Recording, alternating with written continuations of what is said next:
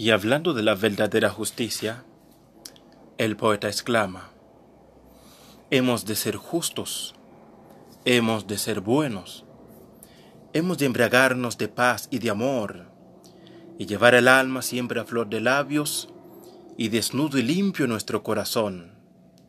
Hemos de olvidarnos de todos los odios, de toda mentira, de toda ruindad.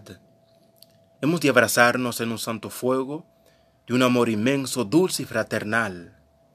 Hemos de llenarnos de un sano optimismo, tender nuestros brazos a quien nos hirió, abrazar a todos nuestros enemigos en un dulce abrazo de amor y de perdón, olvidar pasiones, rencores, vilezas, ser fuertes, piadosos, dando bien por mal, que esa es la venganza de las almas fuertes que viven poseídas del alto ideal.